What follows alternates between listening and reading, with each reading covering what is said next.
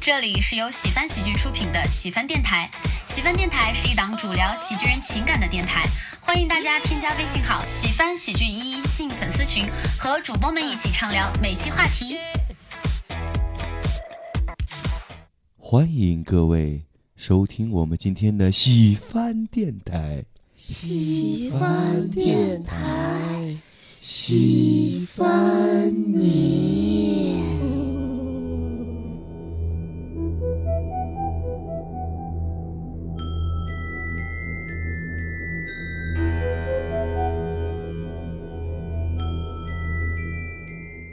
大家好，我是主播小泽。大哎家好，我是主播四季。大家好，我是主播七七。哎，今天我们请到了一位非常可爱漂亮的嘉宾，就是阿易。哇哦，好，大来家好，我是阿易。阿易也是经常来我们这里演出的一位优秀的演员啊。对，对，我们简单采访一下，你演单口多久了？三年了，哦，一般在哪里演出？一般之前哦，是之前是在西安嘛，嗯然后现在来北京之后就在喜番嘛，哦， 哎，在哪里能看到阿姨的演出 呢？就来喜翻 club。对，想看我们演出的可以关注我们喜翻喜剧的公众号。喜是喜欢的喜，番是番茄的番。没错，那今天呢，大家听到这个特殊的开场，也知道我们今天要搞事情了。哦，嗯，大家喜闻乐见的这个大赛环节又来了。诶，又有人要发红包了。哎，对，今天我们要举行的就是鬼故事分享大赛。我昨天找了好久，找了几个经典的，哦就是我现在脑子里面想起来就会觉得害怕的哇故事，就虽然很老，可能大家都听过，可能有些人听过，但我真的觉得想起来就害怕。没关系，我们今天呢就不求创新，但是但是啊，据我所知，阿易可能带来一些大家没有听过的，因为是他亲身经历的故事。 哎，我是走现实主义的。哦，哇哦哇哦，那感觉阿姨是绝对不会发红包了。我 们好，我先来简单介绍一下我们今天的规则啊。首先呢，我们每位老师准备了五个啊以前听过的或者亲身经历过的故事，可能是你们觉得最恐怖或者是那种细思极恐的小故事都可以。然后呢，以后我们会轮流来分享，最终我们会评选三个奖项，第一个奖项是最佳故事奖，可以获得我们固定的一百元奖金。哇，太多了我的天哪！ 嗯，然后第二个讲了醉水故事奖啊，哦就是 会评选出一个这个今天故事可能没有那么恐怖的人，他呢他的惩罚就是在我们的粉丝群发红包。哦，粉丝福利了对，第三个奖项呢就是全场最胆小奖啊。哦这个要根据我们一会儿大家的表现，这个人呢也是跟刚才那个醉水故事讲，有两个人都要去我们的粉丝群发红包。为什么得了这个奖还要发红包？啊 对，因为最胆小奖嘛，所以就是做一个小小的惩罚，但这个惩罚对于粉丝来说是一个福利哈。哎，对，你们喜番太腐败了，每天就知道发红包，我的啊天！我们就这样都没有吸引来很多的粉丝，所以啊，如果你现在刚听到这个节目，赶紧加我们粉丝群。我们粉丝群呢，就是添加微信号“喜翻喜剧一”就可以加入我们粉丝群，然后我们经常会在里面发红包啊。首先呢，我们先简单聊聊吧，就是提到恐怖的故事，你们会想到哪些？我第一个想到就是小时候听的张震讲鬼故事，你们听过吗哇， 哦嗯，没有听过，我我我听过，对吧？而且大家我们那儿后来盛传都是张震是也也是死，也是因为就是就是听自己的鬼故事死，对，张震死了吗？就是之没有 不， 不是那个张震，不是那个 张震，我以为张震我死了。嗯我们说张震讲鬼故事，他是一个那个之张震也前不类似于电台 DJ，他我专我门听过讲听鬼过故事。对对对，之前有一个谣言，后来知道他其实还活着，他其实还活着。哦但那会儿就是说，因为他的故事太吓人，就是他自己把自己给吓死了，我们当时就信了。哎，其实张震讲鬼故事，我就简单说一个我印象很深，他当时讲的故事啊，呃，这个不算是我们比赛环节啊，嗯就是嗯我记得当时他讲过一个故事，说他们去就是学画画的去写生，来到了一片荒山野岭，那边有一片坟地，他们就打赌，就是看谁胆子大，就他们就轮流去画那个墓碑上的照片，在半夜的时候，然后其中一个人画着画着，就看到了他自己的照片贴在上面。当然，后面有个反转啊，这其实是一个恶作剧，但是就是那会儿类似于这样子的，那会儿大家接受恐什么声 音？那会儿大家接受恐怖故事的还没有那么多的时候，听这种故事很新鲜的。嗯这个确实也挺让人毛骨悚然的对。对， 刚刚已经起鸡一皮下疙瘩就了。起对关键这个暖风扇它转的时候，它会发出那咯吱咯吱咯咯吱吱咯吱的声音。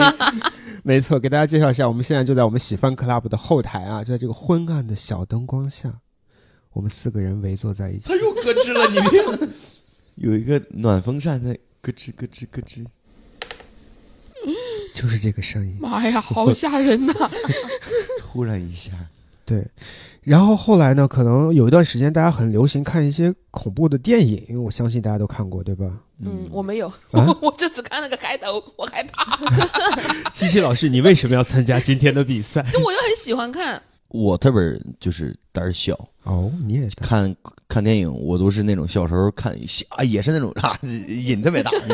但是不敢看。而且我们喜欢一群小男孩儿，就是大家聚在一块儿看就，看小男孩儿，我觉得不看黄片儿吗？看什么 恐怖就片？是就是偶尔也陶冶一下情 操，就是属于休息的时候、啊对对对，不能休息的时候不能太劳累， 对吧？打累了是吧？哇，你们精神头真大，天但是我们也会，就是说都会看嘛，就是都是这样。而且大家是去其中一个呃小伙伴家，然后就开始放那个各种各样的电影，嗯然后贼吓人，大家都裹在被子里，你知道吗？他他家房里两张床，一个被子里裹仨人，就搁那儿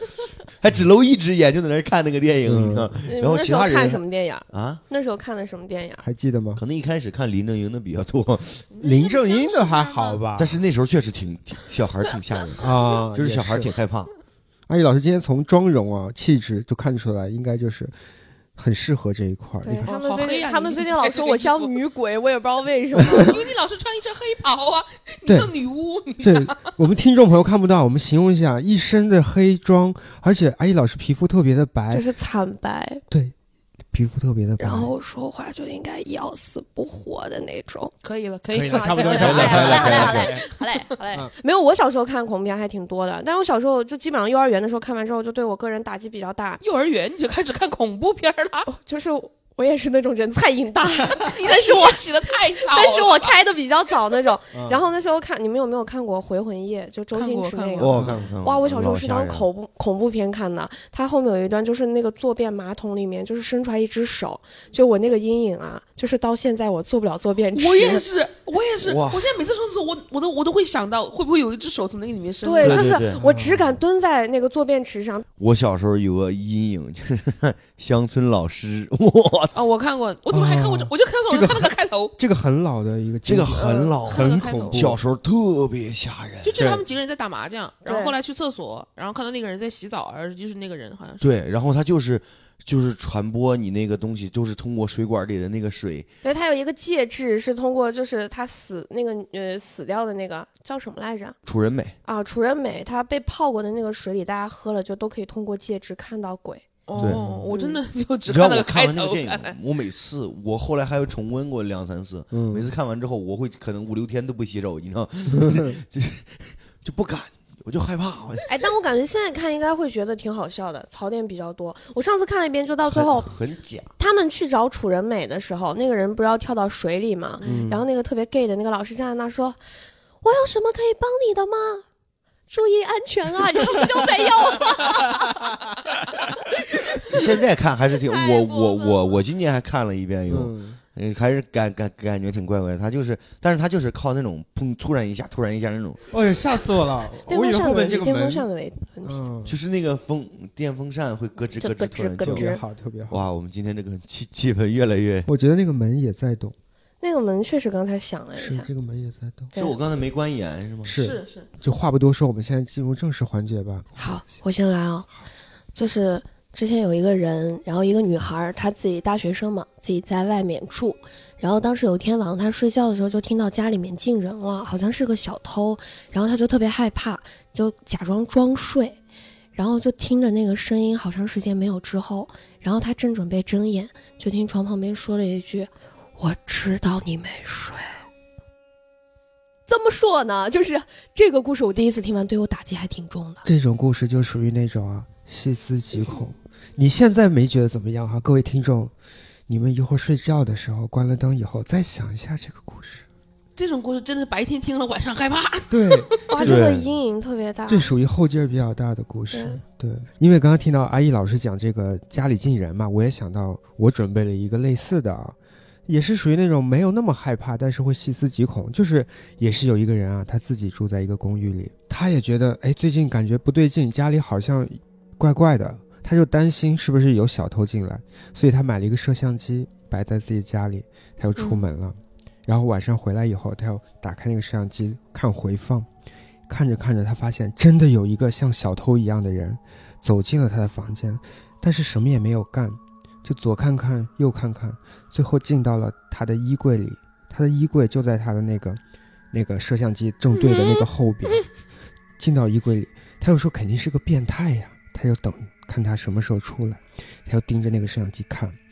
看着看着，他又看到了他自己走进来，开始看摄像机，嗯，我记得这个故事，我听过这个故事，是吧？我听过这个故事，我当时吓死了。对，这种就属于那种没有鬼，但是你就细想就会觉得很恐怖。哎呀，我现在就是自己为啥呀？他为啥能看？啊，你这个文化你没沙有漠听没有听懂懂啊是吧？ 我给你大概解释一下，他看回放，看到那个人走进了衣柜，他等他出来，但是他看到他自己进来，开始看摄像机，代表他看的时候，那个人现在就在他身后的衣柜里边，哎呀呀呀，非要说明哎 白，嗯，明白了吗？哦，这回明白。哎，但是就这样发现，突然恐惧感消除了很多。你看，嗯、是，对，因我为第你的一无次知发现， 就是哎，讲恐怖故事还要给你配一个解 说的，好，那我哎跟安逸老师呢，先简简单单起个头啊，就用这种小的细思极恐的小故事先来。那你们两个谁先来？ 我我这个是我经历的一个呃真事儿，然后嗯但是就是就就是一个小误会吧。呃，我记得四五年前，我住在宋家庄，跟我堂弟，我们两个人，他比我小一岁，经常出去半夜溜遛弯儿。然后有一次，我们俩也不知道怎么想的，半夜十二点去电影院去看了一个电影《惊魂绣花 鞋》。啊，因为是这样的，就是说他们本来不想放这个电影了，因为没啥人看。但是我跟我弟弟就两个人包场，你知道，我还特别胆小，我跟你现在状态一样，我戴着耳机看那个电影，你知道，大家都下班了，因为这个电影放的时候已经一点多了，嗯，就有个服务员，女生跟她这一样，一身黑，长头发，披到肩还长，就那种，她可能是真的就只是过来看一眼有没有人，我在那儿特别害怕，你知道吗？然后我就戴着耳机，然后一会儿摘下来，一会儿互相看一看，看我弟弟也没那么害怕，我就自己在那看，因为他都是那种轰吓你一下，轰吓你一下那种感觉，你知道吗。他妈就我我我就特别害怕，然后我就环顾四，就是那种环顾四周来缓解一下压力嘛。在我环顾四周的，就那左眼瞄了一下，我就看见那个电影院的门口有一个一米七多的女孩，披着那长发，嗯就在那站着，我就一下我就吓一跳，因为电影里边也有一个大概类似 的这样的感觉。我跟我弟，你看门口有人，我们俩一块儿转身，人没了。哇，那刻哇给我吓得我就，这个这个时候他还没有吓到我，最吓到我是电影马上就要结束了，前面噔站起来一个人，本来其实前面还有一个人，哦，你们不知道第一排，只是我们不知道而已。啊当他腾站起来那 一刹，我真的被吓到了，你知道吗？好，今天醉水故事讲 啊，已经出现了，因为你这个故事我们能理解，你很害怕，但对于我们来说一点都不害怕 对我就是分享一下，啊 OK OK，那我来吧，我来吧。嗯，我要讲一个我从别人那里听到的故事，但是我都直到现在我都觉得还挺害怕的。有一天，一个男人带着他的女朋友出去郊游，他们开车，男生开车，女生坐在副驾。开着开着，他们两个人吵了起来，开始吵架。吵完架之后呢，这个女生就很生气，就说：“你把车停下，我要在这里下车。”然后男生呢，那个时候也在气头上，就把刹车一踩，女生就下车了。让男生开了一段时间之后呢，又觉得这样对不起女朋友，又回去又去接她。然后上车之后呢，两个人一起往前开，这两两个人又和好了嘛，继续往前开。然后在路上碰到了一个搭车的女生，然后那个女生呢，当时在路边向他们挥手，当时那个男生呢，他他没有停，他直接往前开了。然后他女朋友就问他：“你刚刚怎么不停车呀？”男生就说：“你刚刚没有看见他挥手的时候是背面朝向我们吗？”普通人挥手不都是正面朝向我们吗？他用背面挥手，说明他是异世界的人，嗯我们是不能载他上车的。然后这个时候，他女朋友就说：“哦，那你看这个意思是这样吗？你真的好棒。”我听懂了，你们听为啥我们这儿会有配乐？你刚一直在讲的时候，外面又会有出了装些了修就是对很很奇怪的声音，我听懂了。但是听众朋友们，刚才最后一段啊，是要有动作有的动作的，就是他女朋友说：“哇，你真的好棒！”然后鼓掌，他的鼓掌是用手背拍的。这个故事我讲的时候都害怕。哎那么我有一个问题，啊，请问也就是说，他的女朋友在下车之后也变成了异世界的人，是吗？嗯，对，所以在这短短的几分钟之内，他女朋友是如何变成了异世界的人？可能那个就不是他女朋友，再上来那个，，对，应该是上来的就不是他女应朋友该，是上来就不是他女朋哦对，友。这个故事的意思是这样的：上来的不是他女朋友，嗯哇，那这个还蛮恐怖的。好，我们第一轮结束了啊，那第二轮开始啊，我们就可以拿出一点狠货来聊一聊了。突然发现我都是让自己恐怖的小故事，你知道？你没有搞懂我们这个电台在录什么？今天 是吗？我有一个，呃，这个呢没有那么的恐怖，但是呃，我觉得这个故事比较经典，我印象太深了，我一定要把这个讲给你们听。有可能你们之前听过，就是关于由美的故事，这是发生在日本，女主角是个小女孩，叫由美。嗯，这个故事很像海龟汤，你们都知道海龟汤是什么知意道思，海对龟吧？汤，司机老师迷茫的眼神。简单介绍一下，海龟汤就是像猜谜游戏一样，前半段我先给你一个故事，但是你感觉这个故事没有结束，你要通过猜，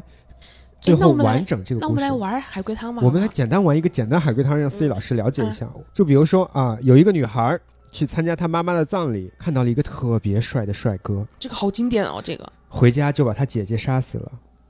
汤底呢，哦就需要你自己来探索。参加他妈妈的婚礼葬礼啊，葬礼。回家就把他姐姐杀死了。这个这么这个这么经典，你们俩都不知 道吗？他们没有听过。好，你们现在可以通过提问题，我通过是和不是来回答你们。好，他的姐姐和他有血缘关系吗？是，他是有精神病吗？或者有病？嗯，不是，或者不重要。不重要，听到了吗？他他嗯，他他爸爸呢？他只能回答是不是不重要，哦 他爸爸呢不重要。他妈妈死了，他见到一个帅哥，然后就把他姐姐杀了。那个帅哥是跟他姐姐有关系吗？不是，不是，是睡过他姐姐吗？不是，他是男的吗？不是，他是女的吗？是啊，他喜欢那个男的吗？是啊，他那个男的喜欢他姐姐吗？不是。行了，我那我来吧。别别别，不再给我们一点 机会。他他可以通呃问一个问题，帮你们问一个问题。啊，好，啊，帮你们问一个问题啊，嗯，他是非常迫切的想要再见到这个男的吗？是哦，所以他是为了再参加一次婚礼，见到这个男的，才把他姐姐杀了。葬礼，葬礼，葬葬，我说的是啥？ 你说的是婚礼， 对不起，我太想结 婚了，可能是吗？对，是哦，哇，这个逻辑，对，这就是所谓的海龟汤啊，在这里啊，就是简单的给大家介绍一下，海龟汤就是通过一部分故事，但实际上你要猜出来另一部分故事。接下来我分享的这个由美的故事，就是首先故事是这样子：由美是个小女孩啊，她有一天放学回家，在他们家地下室里头发现她妈妈的尸体，她又很害怕，她又去找她爸爸，她爸爸就哭着跟她说：“你妈妈出轨了，所以我就失手杀了她，以后你不要害怕啊，我会保护你。”这个时候呢，她就先信了她爸，但是她在家里发现了一张纸条是被撕开的，上面的字拼在一起写着“由美，快跑”，嗯，爸爸疯了，嗯，听起来就是故事结束，但实际上呢，它还有另外一层含义，它像海龟汤一样，就是会有一个解读版。有没有？刚才这个故事已经很很那个什么，对吧？但是你们仔细想，那个纸条是拼在一起的，爸爸快跑，由美疯了，对，真正的顺序是爸爸快跑，由美疯了，由美杀了他妈妈，嗯是由他美爸杀了他爸妈妈。爸为了呃那个抚慰由美，告诉他是他自己是的，咦由美是类似于有人格分裂之类的，嗯对，这是一个很经典的故很事。经典，这个还是挺吓人的。好，下一个谁想来继续分享？那我讲一个，就是呃前年发生的事儿吧，真事儿真事儿。我感觉我身边老有这种奇奇怪怪的事儿。嗯然后当时是我和我那个朋友，就用 Y 来代替吧。好然后她的男朋友就外男友，嗯，啊，OK 外男友，然后还有我和我的那个前任，然后我们一起是在西安去袁家村玩儿。嗯，然后当时我们本来那天晚上是要住一个客栈的，但是客栈人满了，老板就给我们介绍了他隔壁的客栈。其实那天人很多，但是我们住的那个客栈整个是空的，它就是特别传统那种建筑客栈的风格。嗯然后整个客栈只有我们四个人，我们就住在了最楼顶的那一间，因为楼顶那一间有一个天台，然后一共两个房间。后来那天晚上睡觉的时候，可能是因为换了一个环境吧，因为它的那个你睡觉的时候，它上面都是那种粗的大木头。然后我就会觉得有点恐怖，我就一直没有睡着。然后大概可能躺下到一两点的时候，我就听到我朋友的男朋友就疯狂的大叫大喊，就是我这辈子第一次听到有人撕心裂肺的在喊。然后他当时在喊我前男友的名字，就说快来救救我，然后就啊救我，求你们来救我，就是撕心裂肺的喊。然后我就喊他，我说他在叫你，我们两个人怎么这么大意啊？就是这样，你你没听到吗？是是你男朋友还没有醒，还是对我前男友就是就是我们两个人整个都懵了，因为我是一直没有睡着，他的那种喊就是撕心裂肺的喊，然后我们两个人就看着对方一句话都没说，我说他在叫你，真好笑。然后他说。我听到了，然后我们两个就坐在那个地方继续听，他大概喊了可能有一分多钟就停了继。续听，为什么继续听？不是叫你了吗？我靠，我都不敢去，真的不敢哭去。的声音，然后后来我就给我那个朋友给 Y 打了个电话，是她男朋友接的。嗯然后她男朋友说：“好过分啊！就住在隔壁，竟然还要打电话。那毕竟在睡觉嘛，感觉直接过去好像不太好，就嗯想先打个电话确认一下。然后是她男朋友接的，她男朋友说：“啊，没事儿，已经被我控制住了。”我当时人都傻了。 是什么？是什么东我也西啊？好好奇，就是她当时说完之后，就是呃我说那我们要过来嘛，她说没关系，她说你们睡吧。后来我前男友就说咱们还是过去看一下，然后就给他们通知了一声。再想起过去看了，就给他们通知了一下。然后我们过去的时候，就是那个男生他坐在那个床边，他整个人在发抖，他不是装的，他是真的害怕到在抖。然后他在抽烟，我朋友的脖子上和胳膊上全部都是紫色的、红色的。手指印就是那个男孩抓的，我当时听了一下他们两个的解释， 就是家暴。就是要是家暴还能理解啊。当时我过去的时候，就是我那个朋友在吓得哭，她男朋友在吓得抖。就是那个男生说的话是，他说他睡着睡着看到我朋友就是歪在看着他，然后就是那个眼神完全不是他这个人，然后就对着他冷笑，然后阴笑，然后他就知道不是他，他就翻起来掐着那个女孩的脖子问你到底是谁，然后一直就是一条腿按着他的胳膊，然后一条腿跪在他身上，用手掐着他的脖子就控制住他，然后就疯狂的大叫大喊，他就觉得他要杀了他。但是在在我朋友的眼里，他说我就是睡着睡着，他突然骑到我身上，然后开始掐着我，问你到底是谁，你他妈到底要干嘛？嗯就还挺恐怖的。就是这已经不是这个男生第一次了，因为他之前没有发生在这个就这个女孩身上。他们两个之前有一回出去住店的时候，也是同样的情况，就是当时在睡觉，那个男孩突然就开始就是抱着他女朋友在他女朋友身上乱拍乱打，就说滚，你快走，怎么怎么样，就说这些话。因嗯为他说他当时看到了一个七岁左右的小男孩走了进来，绕过他的床边，走到我朋友的床边，盯着他的肚子笑。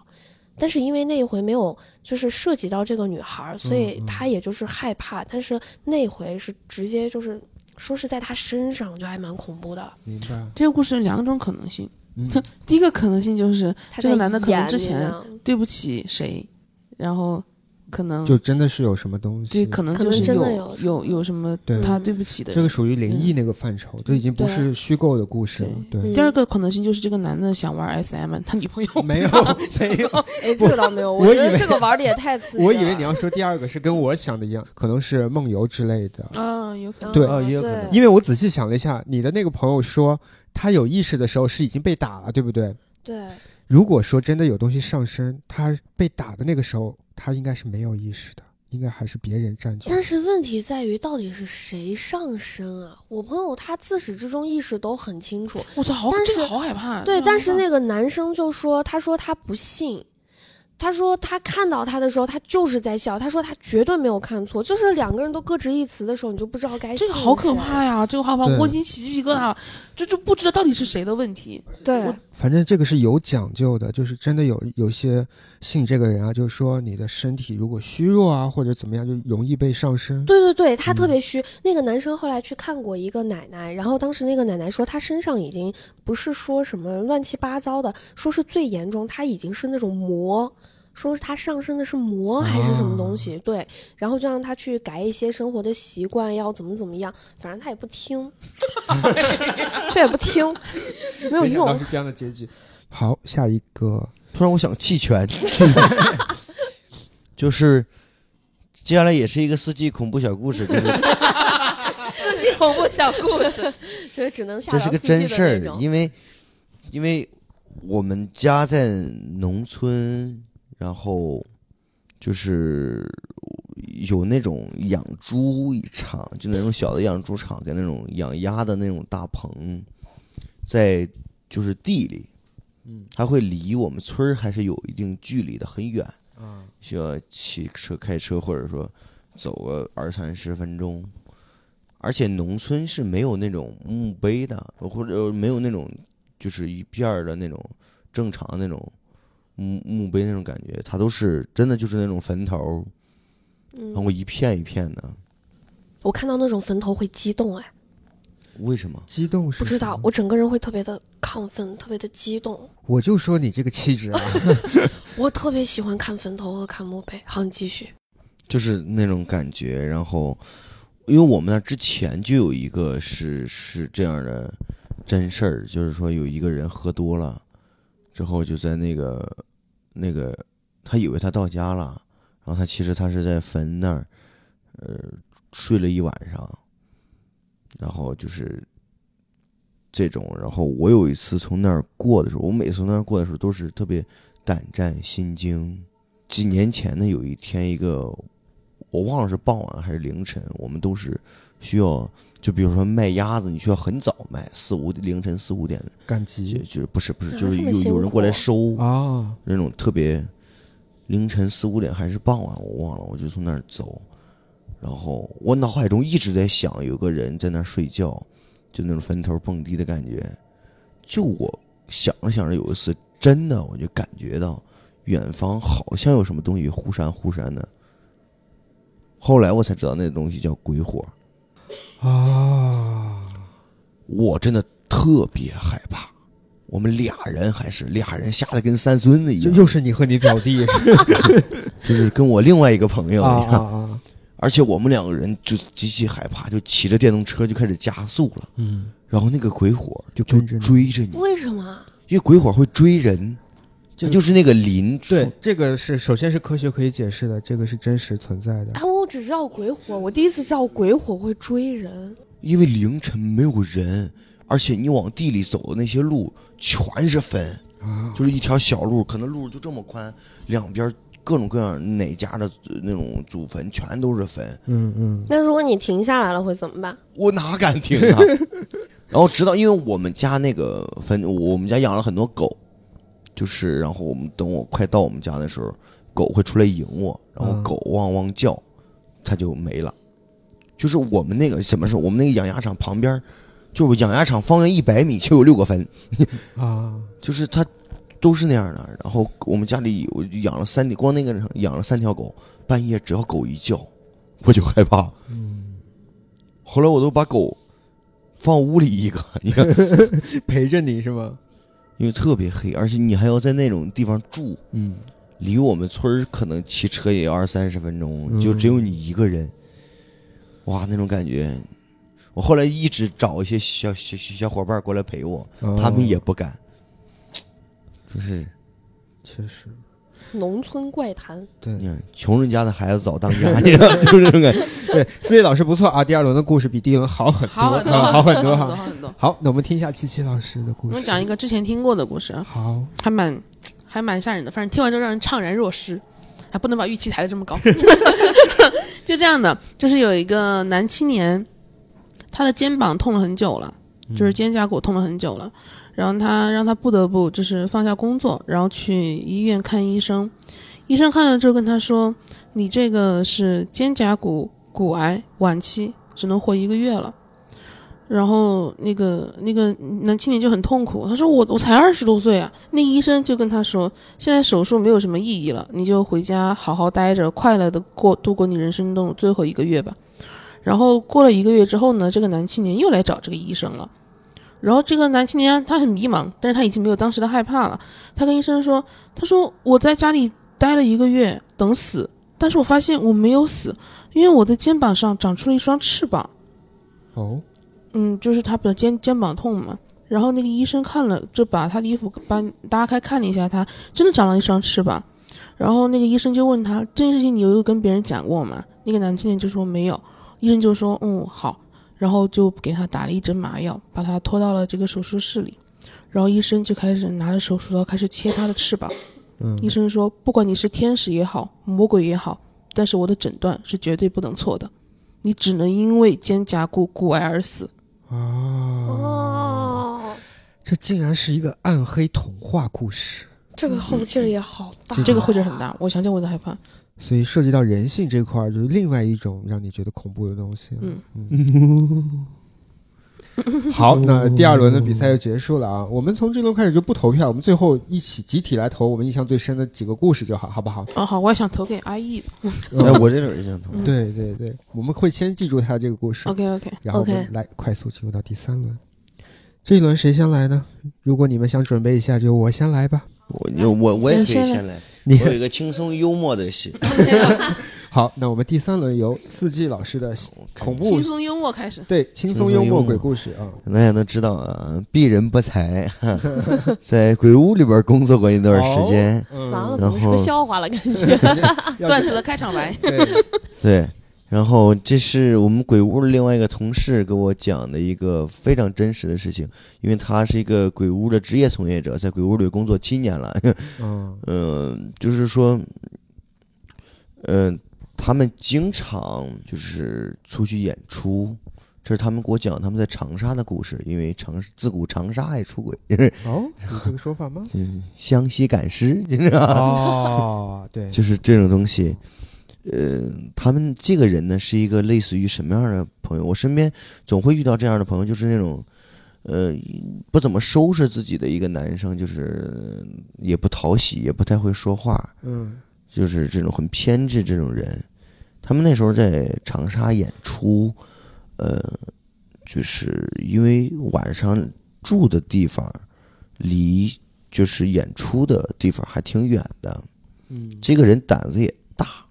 他晚上直接就在鬼屋里睡，而且他是在哪儿睡呢？啊，他是在棺材里睡。咦，哎，那在鬼屋睡觉的话，怎么解决上厕所的问题呢？就出来上呗，外头就有出来上。鬼屋里边也得有有卫生间，这些人也得上厕所。嗯，他胆子特别大，这个人。但是有一次他被吓到了，为什么？原因是他半夜那个地儿是被封死的，没有会人，嗯整个比如说商场文艺文创空间那个整个密室鬼屋里边就只有他一个人敢在对呀那睡。肯定啊。有一次凌晨三点多，哦，他就听到了有什么稀稀拉拉的声音，哆来咪发嗦西，然后他就听着旁边，越声音越来越近，一男一女，在那里有说有笑，可能还有一些不可描述的东西。啊，他躲在棺材里，我那次真的是，他跟我说他真的是被吓到，他胆子特别大。嗯，他说你真的在鬼屋里，他知道这个鬼上面是封了的，不让人进来。有俩人就在那个鬼屋的另外一个空间，然后他就听见嘻嘻哈哈一直在笑，就跟我们平常鬼屋里边要演那种场景一样，就鬼鬼片里边演那种，哈哈哈哈啊！嗯你这个鬼可不吓人啊！你跟我说不可描述的时候，我以为是那种热恋期的男女啊，然后就是那种声音吧，对，就是会有， 就是像是一对鬼男女在约会。对哦，嗯，这是真的优惠啊！极其的恐怖。然后后来调了监控，你知道哦，有监控，我们听听。调了监控，然后呢？是真的有一个男的，一个女的在那儿。哦儿，啪啪啪然后那个男的跟那个女的还被他吓到了，因为他们听到了棺材里边有动静。 这个可这个可真好笑，这个故事，这个故事可真好笑，也不知道是谁吓了谁。 就是那种相互被吓，真事儿。但是他们互相讲的时候，真的相互被吓到了。因为我们看监控，确实是没有那种感觉，但是真的当时是完全就是那个人说他被吓坏了，明白。包括那俩人后来被被被那个被通报批评了，嗯，就是以好像也是工工作人员或者说是啥的，哎，我发现司机老师讲的故事啊，都是那种属于误会型 的，最后最后误会都能解开，就感觉都是已经能过审的那啊种不故不事。 哦，我还有二点零版本啊还有哈，还有二点零是版是本这个故事还是下一个故事？就是还是鬼好好屋这个，你继就续是还是鬼屋这个，就是我们以前一直演鬼屋，还是这个人，他跟我说的一个真事 儿，啊，这大哥工作蛮长时间啊，对他真的一直在演，就是在那演出，他们有很多场景吓人，嗯，很多鬼，然后这种感觉，他们里边这个场景里边会出现五个鬼，嗯真的会出现五个鬼，就只有五个鬼，嗯，但是有一场他们演的时候，演着演着出现了六个 鬼，就是又吓人又好笑，有没有？最吓人自己的讲故事就是不知道为什么很好笑。最吓人的点嗯就是还是有监控。嗯，啊，这个调监控监控里面看到是五个鬼，啊但工作人员看清楚我们是六个人，啊但监控里面看的还是五个鬼。哇，这个好吓哇，人啊！这个有点吓人啊。这个是一个非常经典的故事套路啊，就是多了一个人。就那个四角游戏嘛，哎对，对正好对对我一我今天准备了一个四角游戏，我可以续着一会儿讲。把我自己讲的害怕了。正好真事儿四级老师刚才提到这个多了一个人的故事，我给大家讲一个很经典的四角游戏的一个故事啊。首先，这个故事的出处啊是非常著名的，日本有一个系列剧叫做《世界世界奇妙物语》，嗯对、嗯对，大家应该有很多人都喜欢这方面的喜欢肯定都听没看过错。，《世界奇妙物语》里有很多风格，其中有就是比较偏这种恐怖风格的，有几个经典的故事。其中我个人很喜欢的一个故事，《雪山凶灵》，就是关于四角游戏的。需不需要给你解释一下四角游戏是什么？我来解释，我来解释，我来解释。就简就简单来说吧，简单来说就是大家站在不同的角，每个人去就比如我们四个人，这是对房间的四个角，去拍然后下我一们个轮着一个人去摸一个人的肩，一个人去摸一个人的肩，对到最后到你的时候，你就会发现多这了个房一间个里多多了一个了人一个人。哎，这个我这个故事就是很巧妙的把这个四角游戏融入到了一个很合理的 关键故自事己当老中。师没有听懂，他还在听想，不哎，怎么就多了一个？不是正好吗？ 你就你就你就这样模拟嘛，你来拍我，然后你走到了我这个位置，然后我去拍他他拍，我我到他这个位置，他对去拍他，他到他这个位置，但对他到你这的时候，他拍的是谁？他就不可能拍到人了，对不对？你这位置空了。对，但是如果拍到人，就多一个人，就类似于这样子。 哦，对，哦，挺好玩。啊 我回来了。哎，我发现我这个故事没必要讲了，就是这么个故事啊。这个故事的情节，它是很很巧妙的把这个四角游戏融入到了一个故事里。嗯这个故事简单来说就是一场空难，然后迫降到了这个雪山里，只有五个幸存者，其中有一个女生呢是穿白裙，但是她因为受伤了，所以爬山穿什么白裙？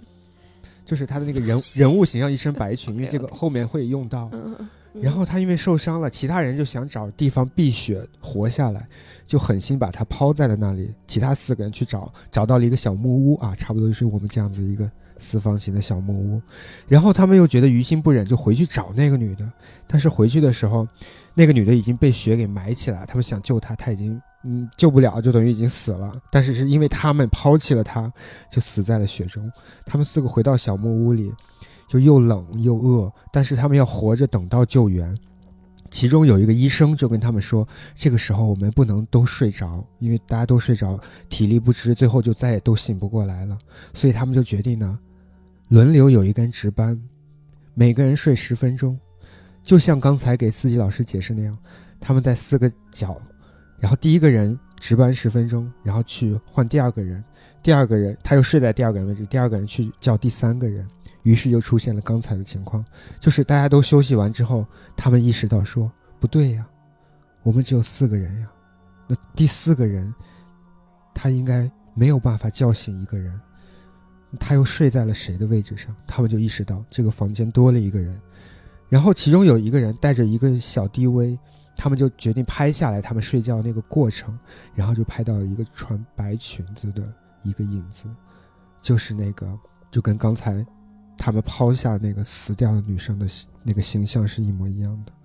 而且这个故事有一个很强的反转啊，也不全部剧透。简单来说，就是其实他们根本就没有这个木屋，其实就是跟幻觉有关系。而且他们最后一个一个的都死掉了，最后只有一个人幸存。那具体是谁呢？有兴趣的啊，可以去搜一下这个。来，接下来，七七老师还是阿易老旭师？旭先讲吧哦我。先讲吧，嗯我这也是一个我从小思虑到大，到现在都没有办法遗忘的一个 故事，就是传闻中，传闻中在一个小镇上发生了一个出现了一个连环谋杀案犯人，出现了一个连环杀人犯，然后传说他的房顶是红色，因为是被他杀的人的血把他染成了红色，然后我们故事的女主角有一次在穿穿过一片别墅区的时候，看到了有一座房子的房顶是红色，她非常害怕，她很想离开这里，但是她发现她越想远离那座房子，她就离那座房子最近，就越越就就离那房子越近，她非常害怕，然后她就。她看到了一座看看看到了一座房顶是蓝色的房子，她又敲开了那家的门，希望他可以帮帮她。然后敲开门之后呢，是一个坐轮椅的男人，然后给他开了门。那个男人就问他：“你怎么了？”然后他就说：“我我看到旁边有一个红红屋顶的房子，听说是那个杀人犯，我好害怕。”然后那个男人就说：“他说哦，没关系，你先进来坐会儿吧，然后你等会儿可以打电话。”然后这个这个姑娘坐到他沙发上的时候，然后抬头一看，他这个房子的屋顶是红色。然后这个时候，坐轮椅的男人问她：“姑娘，你知道活人的血可以飙多高吗活人的血可以飙多高？所以说，就是红色的屋顶并不是外头是红色，是是是里里头面是是红面色。好，那接下来呢，我们听一下阿易老师的故事。好的，接下来我的现实主义啊，也是一个真事儿。好，这个故事呢，大概是发生在我小学的时候。就是呃，讲这个之前要先说一下我们家的家庭组成。我们家是一个重组家庭，嗯，然后呃，所以我的父亲和我的妹妹他们两个是一家的。啊然后当时那个阿姨是因为去世了，就是我爸爸的前妻是去世了，哦明白嗯，她是阿姨，当时因为生女儿的时候，就是生完之后去世了，所以也没有见到她的女儿。嗯然后后来就是我爸和我妈他们两个人在一起之后，我们当时那个房子其实也没有搬，就直接去了他们之前我爸爸他们住的那个房间，就是那个阿姨也住过的房子。他们只是装修了一下。有一个周末，我那天没有回家，是我舅舅舅妈带着我弟弟，然后跟我爸妈他们一块儿去了那个老房子住。然后那天晚上的时候，就是嗯，我的那个门，它一开门正对面是床。大概是这么个构造。然后那天我舅妈睡在边上，我弟弟睡在中间，我舅舅睡在最里面。我弟半夜就开始指着门背后哭，然后家里人就觉得可能是小朋友尿急，然后就把他叫醒，让他上厕所，他也不上。后来哄了一会儿就睡着了，睡着之后，我舅妈就睡不着了，因为她自己眼睛半眯的时候，她总能看到自己的旁边坐了一个人。然后后来她就跟我舅换位置，我舅也是躺了很长时间，就说我觉得我旁边有个人，我睡不着。然后那天晚上他们就没睡，这个不是最恐怖的，因为我没有看到，是他们看到的。嗯最恐怖的是第二天，我听到我舅妈和和我们家里人说话了。嗯我舅妈说：“哎呀，可能就是当时生完孩子也没见着面儿，想孩子了，来看看孩子吧。”啊哦，因为我那个床的对面就是家里的大木桌子，桌子底下都是我妹妹的照片。他们看到的就说是一个女的坐在那个地方，面对着桌子，所以就说是是那个阿姨想孩子了，回来看看孩子。哇，这个真的，这种嗯这个还蛮恐怖的。就是我是听我舅妈说完之后，我觉得特别恐怖。我们家连夜搬家，真的，房东卖了。嗯？”啊好可怕！就我们家到现在门口还挂着一个类似于符之类的，他们当时去看过，明白。然后一直在挂着，到现在都在挂。对，这种啊，在灵异范畴特别常见，就是过去的对亲亲人戚。嗯，对，这个呢，我们我们家就是山西，哎呀，北方吧，北方很多都会很讲究这些。我印象特别深，就是我大概上初中的时候， 我爷爷去世了，但是因为我那会儿在读初三，就是学业比较重，我就没有回去参加葬礼，我就住在我姥姥姥爷家，然后每天还上学，然后就在他葬礼的那个期间，突然我就生了一场大病，而特别突然，而且就是就吃药就是没有好，没有任何的好转。然后我姥姥姥爷就说，就说可能是你爷爷不舍不得你，或者怎么样。然后呢，就是有一天晚上， 他们就让我躺在床上，他们就呃拿纸蘸着水，我也忘了具体拿的什么东西了，反正就呃很有仪式感的，在我的身上这样子，然后嘴里就说啊、知道你现在放不下孩子啊，孩子现在难受啊、你你赶紧走吧，不要再欺负孩子了，孩子不舒服，我就一直在说这些话。说完以后呢，把拿那个纸，然后让我姥爷拿着那个纸放在碗里，然后到楼下烧掉。第二天我病好了，对，有这种事儿就特有这别种说多，法，特别神。对吧？就在今年，哦，呃，我本来就是一个很迷信、很封建的人、哦山东这块也是，嗯，对然后我觉得我我到现在唯一非常愧疚的就是我姥姥，嗯因为我姥姥在我辍学的前一年去世的，嗯而且就是她从小照顾对我很好，因为只有我一个外甥，我没有姨，所以只有我一个外甥。嗯而我这边，我大爷、我叔、我姑，我有很多堂哥堂姐。我们家这边，我我我奶奶对我也很好，但是就是并不是那种唯一的对明白外甥那种感觉嘛。明白嗯，就是我姥姥从小就是这样一直照顾我，我就小时候想起来一些很多的东西都是对我好。到后来我妈也是出去打工，然后我我还经常去我姥姥那儿。嗯我记得我最后跟我姥姥那种相遇就是，呃，那儿农村就有那种庙会，嗯我我跟我我去那时候我妈在外边打工，我爸也不在家，然后就是我一个人去，我奶奶把我送到我姥姥家，我姥姥那时候走路带着我去隔壁那个庙会，反正走挺长的，然后也让我再回来，我还那儿买了一些东西，就是就是这个场景，我只记得我这是我记忆深最后对我姥姥可能最后的嗯一点儿印象了，因为后来两三年我很少去家里，就是因为初三考试一天天忙，嗯就见的时候他已经躺在我舅家的床上就不能动了。我那年特别愧疚，我上高一学习不认真，天天上网，就是逃课，然后不好好学习了。但我家人还是认为我我特别在努力学习。呃，在我高一期末考试的前一天，我姥姥去世了。嗯但我明天第二天要考试，家人都说是得让我回来，因为我姥姥就我这一个一个外甥一直对我特别好，嗯嗯，最后一面也也没有见到。然后，但是我爸就拗，就就是那种我孩子学习那么好，考试不能耽误。我到了家跟我妈，我妈当时在洗脸，当时在洗脸，我跟我妈说：“妈，我我我回来了啊，考考的还不错哈。”然后咱啥时候去看看我我我姥姥去？啊我妈当时在洗脸。嗯，就说了一句话：“哎，不用看了。然后哦那个时候你才知道姥姥，”我一下我整个人，我我我都懵了，我说我我都没有。他说：“哎，你姥姥没了。”嗯然后我整个人就崩溃了，嗯我整个人就是那种整个的那种感觉，然后我跑到外边去，那种哭的那种感觉，就是因为你连最后一一面也没有见到，嗯然后一直就是到后来，有时候在外边忙，呃，我也没有说有有时间能给给他去，呃，烧个纸啥的，也去，但是没有那么多。但是我妈每年都会烧，嗯但是今年清明节呢，我妈因为一个人在家照顾我妹妹，可能嗯就是忙不过来，清明节没去。然后我那几天都是在外边演出，嗯然后我一个因为那时候长期一个人在酒店住着，我就做梦，就是纯托梦，我就不知道那是梦啊还，是真的，那种半梦半醒。很真实，然后我姥姥过来叫我，说要带着我去庙会，说想我了，然后说你妈也不在家，然后就过来。哎呦，我整个人就那种，因为我特我这个人特别胆儿小，但是又胆儿小，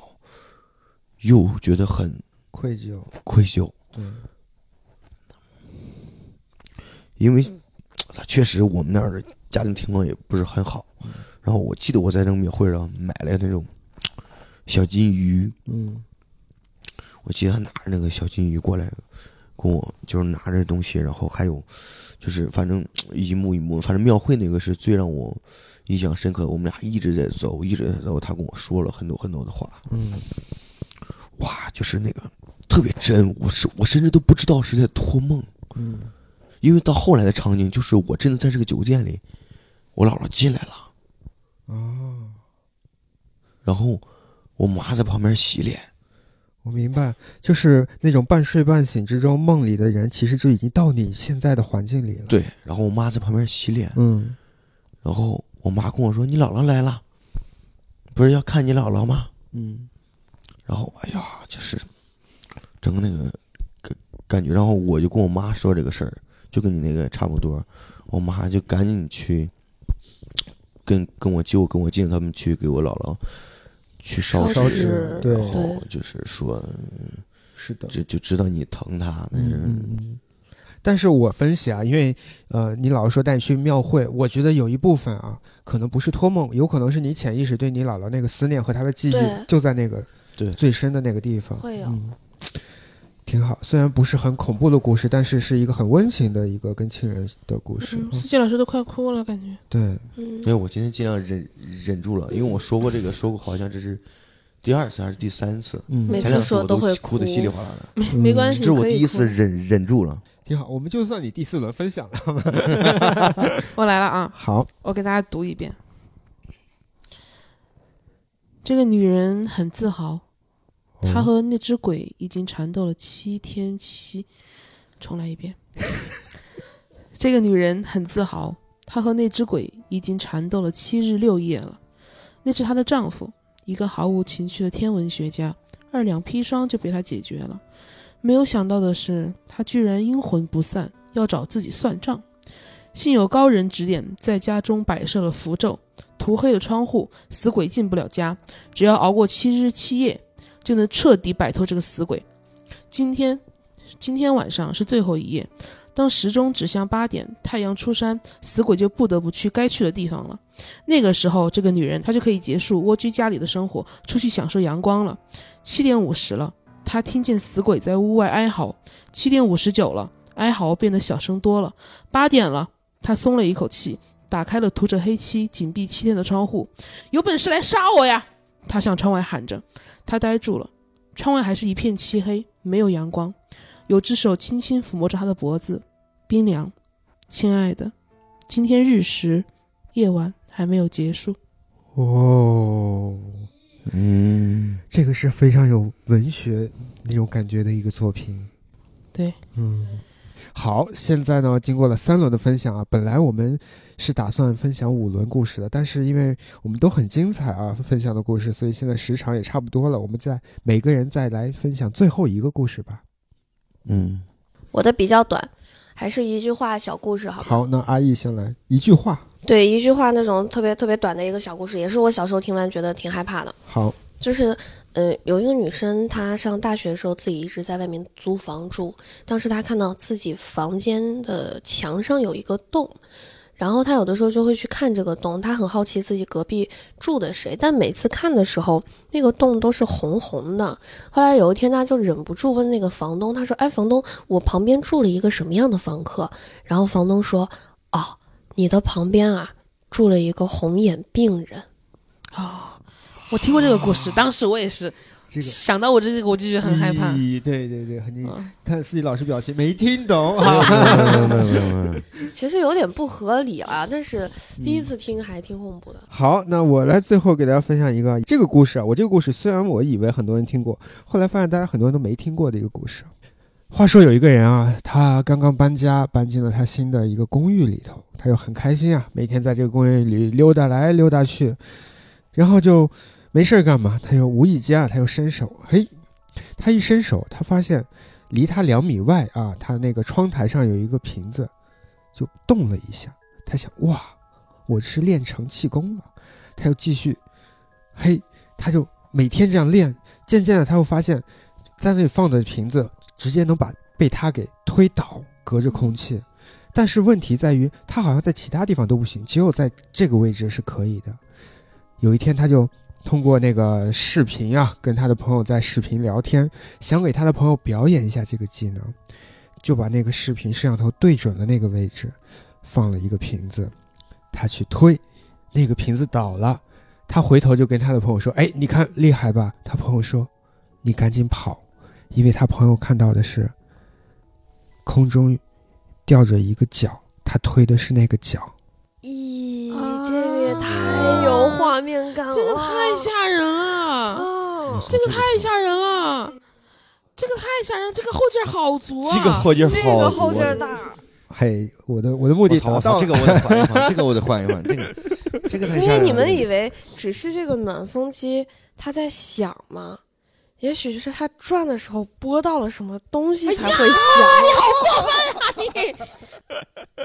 难怪他只他只有转在左边的时候才会 响。 对，它只有转过去才会碰到。嗯，我这个就是有点小小的抻长，那你就我缩短一些我。我觉得这已经是，就是就是我今天要讲的农村恐怖故事的，农村恐怖故农事村系列，啊， 农村恐怖故事可太好就是笑了。就是就是顶天儿了。嗯，我们听听看。嗯，而且只有我先声明一下，这个故事是我真实经历的哦，啊。虽然说我没有这样，但是是我身边的人真实经历的。明白。嗯，这是在大概十年前，我们农村都是那种平房，有一个就跟北京那种胡同一样，这有一个竖的三条街，我们村儿，然后这是横着的三条街，然后竖着很多很多。那我们是在离最大马路上的第一条街，然后这个故事发生在第三条街，嗯，就隔着一条很近，第一条街到第三条街的竖着这条街一百五十米的距离，相当于邻居。嗯，然后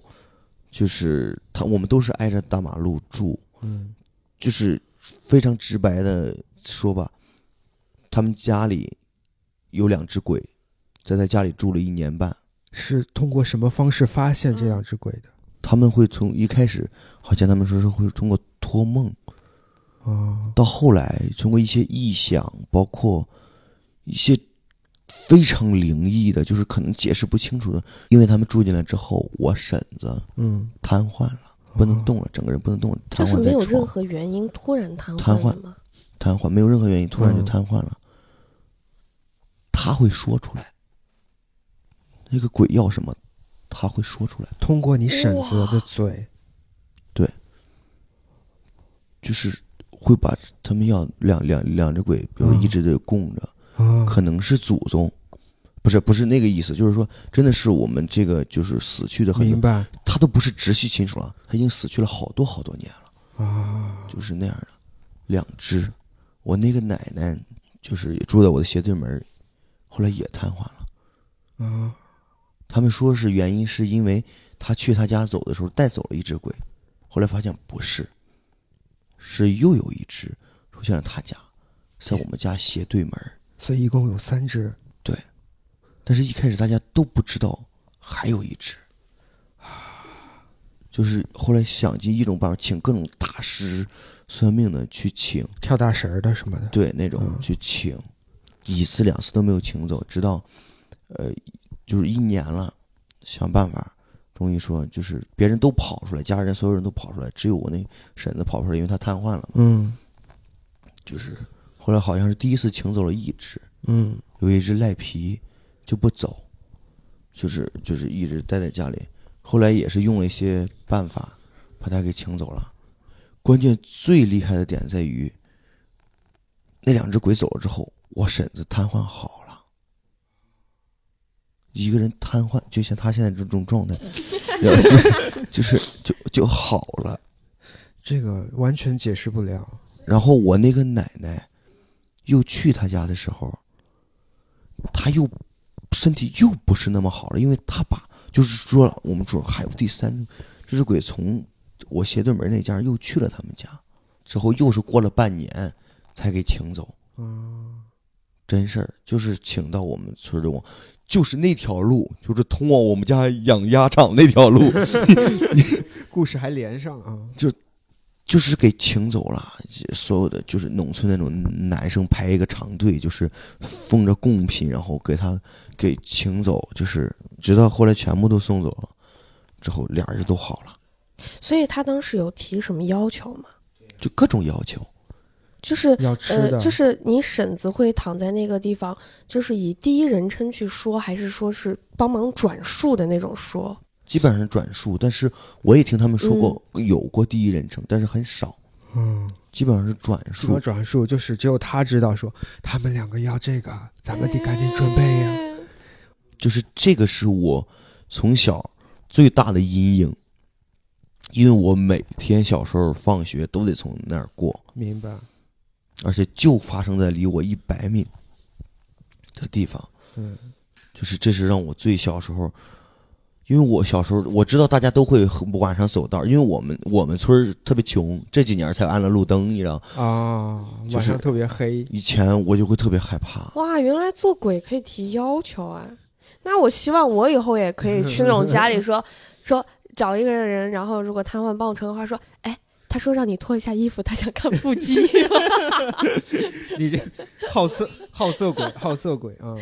就这个真的是你，可能我转述出来你觉得不不吓人，不然我觉后得很恐怖、啊，还是很恐怖还。是但是我他想确实想就会很恐怖了。好。那最后来七七老师，这个故事对我影响非常大，因为它里面不仅恐怖，哦它还有一些别的东西在里面。就文学性会比刚才那个更强一点吗？嗯、可以这么说。啊，是可以这么说那我们对听一下啊，一个男人他在公司里一直被排挤，就不管是清洁工，还是他的同事，还是总经理，他的顶头上司，全部都排挤他，从来没有受人欢迎过。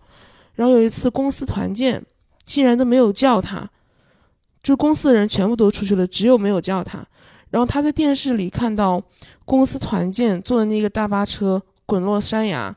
他所有的同事全部都死了。啊，然后他去给同事们烧纸，去祭拜他们的时候，他一边其实还是挺难过的，就是你们从来都没有接受过我，你们连死都不带上我。嗯然后说完这个话之后，他的同事突然就都出现他的身后，嗯，然后活活把他给吓死了。他死了之后呢，因为这边的墓地已经满了，就把他埋在了另外一个山头。每天晚上夜里的时候，他在这边一个人听着同事们在那边欢声笑语，嗯他依然融不进去。有些人不管是生还死，都是一样会被排挤的。哇哇，这个真的是，嗯这个也是很人性的这一块听儿，着还挺难受的。对对我害怕鬼，但鬼未伤我分毫，我不害怕人，但人却伤我遍体鳞伤。稍微缓一缓，缓一缓，缓一缓。我们总结一下，我发现啊，好的鬼故事有的时候就像好段子一样，要不然就是你有一个很好的反转，嗯，别人没想到；要不然就是你很真实，让别人感受到了。说起来反转，我跟你讲，我之前很早看那个《Running Man》，嗯，这个题外话，这个我不一定剪进去，给你们讲一下。嗯嗯有一期真恐怖，他们设计综艺能把剧情设计那么恐怖，他们就是类似于卧底嘛，就是你们里边有有人是卧底，他们的设计剧情是你们是来这里春游的学生，七个人刚到，然后就有人打电话说：“喂，你们你们六个人都到了吧？”然后他们说：“哎，为什为什么是六个人？”他说：“其实他们里头有一个人是死了的鬼，混在他们里面。”他们就开始找这个鬼是谁，然后就是打电话是班长说：“哎，你们六个人都到了吧？”所以他们整个游戏过程都找这个鬼是谁嘛，所以死掉的那个人他自己知道吗？不知道。这个就是游戏好玩的地方，他们要自己要去慢慢找谁是鬼，然后到最后的时候线索一点点揭开啊，中间全部省略掉。他们找到那个班长，发现那个班长死了，这七个人里头有六个人都是死了。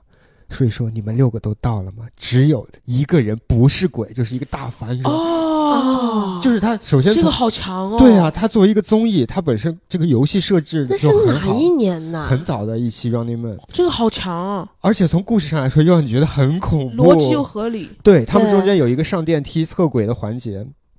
就是那个电梯如果是有一没有轨会停在几层，一个轨停在几层，他们不管谁上去都停在那个有轨的那个，他们就他们就疯了，最后发现其实大家都是鬼。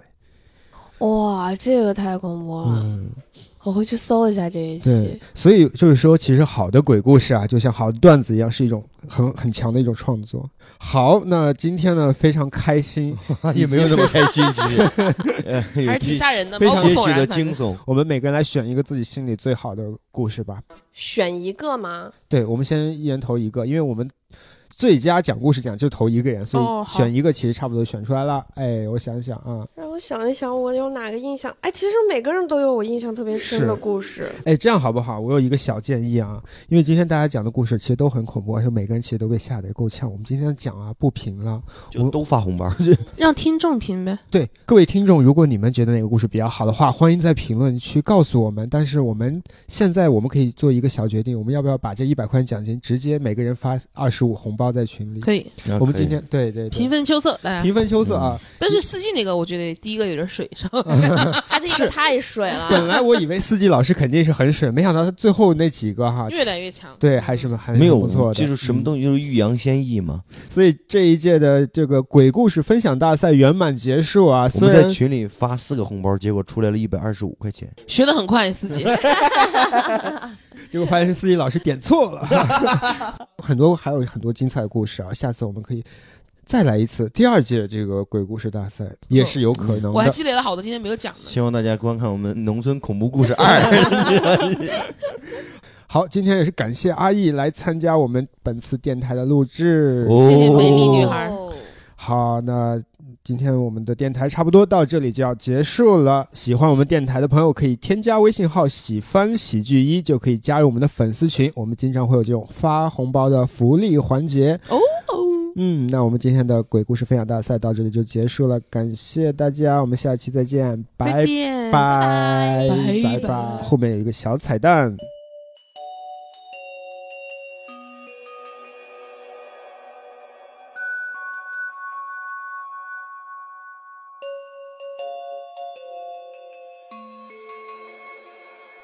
各位